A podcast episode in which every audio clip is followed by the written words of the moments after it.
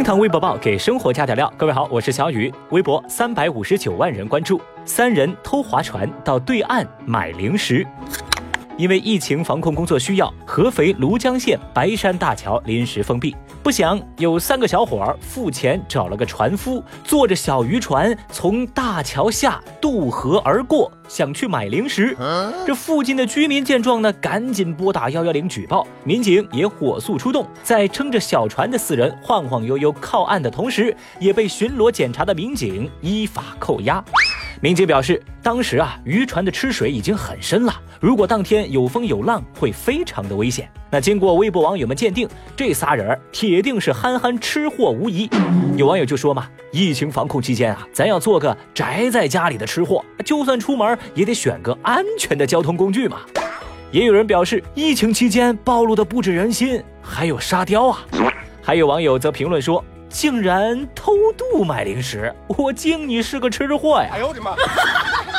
话说吃货总能为吃拼尽全力，那怪不得老话就说，只有大家想不到，没有吃货吃不到。小伙儿坐船头，警察岸上走，过河一上岸，抓回所里头。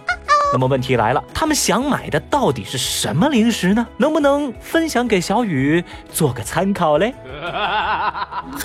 微博七百五十一万人关注，超五千人涌向西湖断桥。四川广元市民卸口罩扎堆喝茶。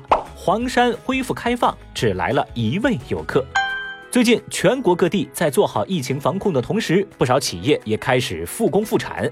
二十一号是西湖景区结束临时封闭之后迎来的第一个周末，加上温度适宜，西湖边和湖滨商圈的人一下子就多了起来。到当天中午的十二点，杭州植物园已经有两千多人在。到了下午四点，西湖断桥游客量达到了五千一百人次。哦见状，杭州多地发布紧急通告：疫情尚未解除，别忘佩戴口罩。另一边厢，二十一号，四川广元不少市民出门晒太阳，在广场上扎堆儿喝爸爸茶。网上曝光的现场视频颇有些人山人海的味道。那针对人员的聚集，当地官方紧急提醒：现处于一级响应时期，摊位间的距离应该在一点五米以上，并且也对相关负责人进行了处罚。那跟上述两地形成鲜明对比的就是黄山风景区。二十一号，景区正式恢复对外开放，而一直到当天中午的十二点，景区才迎来了恢复开放之后的首位游客，也是当天景区的唯一游客。这位游客啊，可谓是字面意义上的独享美景喽。由此，相关几个词条迅速登上微博热搜，引发网友的大讨论。那微博上啊，什么样的声音都有，有拿各个景区做对比的，有批评市民不要命的，还有高呼脑子有病的。总的来说呢，就跟这两天你我朋友圈里被刷屏的那篇文章标题一样，大家一致认为，现在还没到摘口罩扎堆儿的时候。在此呢，小雨要郑重提醒：零新增不等于零感染，请大家一定要按捺住那颗躁动的心呐！这时候可不能前功尽弃啊！别让一线的战士为咱的冲动买单。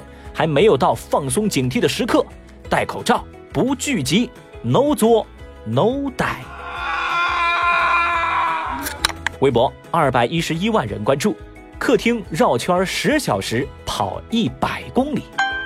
说家住重庆江北的谢大哥今年四十八岁，热爱健身跟跑步的他呀，经常参加马拉松比赛和越野一百公里的赛事。但突如其来的新冠疫情把好动的他关在了家里，而即便是待在家里，谢大哥也没闲着呀，每天还是坚持跑步，甚至啊把家里头的跑步机都给跑坏了。而在跑步机坏掉之后，谢大哥还是在坚持运动。他每天啊就在家里室内跑。在十二号那天，他从阳台到客厅大概跑了两千八百多圈。那天他一共在家跑了一百公里。这拼命奔跑的谢大哥把微博网友们给震惊了呀！不少人都为他的自律而点赞，但也有人说谢大哥家的跑步机真是太难了，我怀疑跑步机是自杀的。你别笑。有人则表示。我现在呀很心疼他们家楼下的邻居，还有网友则留言说：“哎呀，前面的你们放心吧，人家住的是一楼。”看到这儿，小雨我发现一个事实：平时那些待看的书、要做的事儿、要完成的目标，一直没有完成的原因，不是因为我没时间，而是因为啊，我本身就很懒。这谢大哥跑了多少公里啊？咱不佩服。我就想问问，您这么转圈儿，这头不晕吗？一百公里跑两千八百圈儿，您的房子有多少平米啊？哇！微博一百九十二万人关注，烤串店复工，食客一口气儿吃四十串。二十二号，兰州一家烤羊肉串店恢复了营业。顾客进店之前得先测体温，排队间隔还要保持一米到一米半。进店之后，一张桌子只能坐一个人。但即便如此呢，这也挡不住热情食客的疯狂来袭。工作人员表示，这几天啊，店里一天就能卖出六千多串羊肉串。为了饱口福，一个顾客还站着吃了四十多串，近两斤的羊肉啊！哦，no 眼看着大快朵颐的食客，围观的微博网友们都快馋哭了。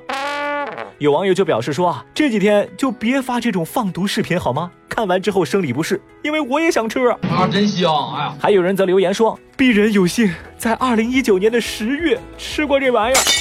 哎呀，真的，我都快说不下去了啊！小雨，我都开始流口水了。那现在问题也来了啊！如果疫情结束，正在听节目的您想吃点啥呢？节目下方评论区快来告诉小雨。我先来啊！第一，我要吃火锅；第二，得搞个羊肉串啊！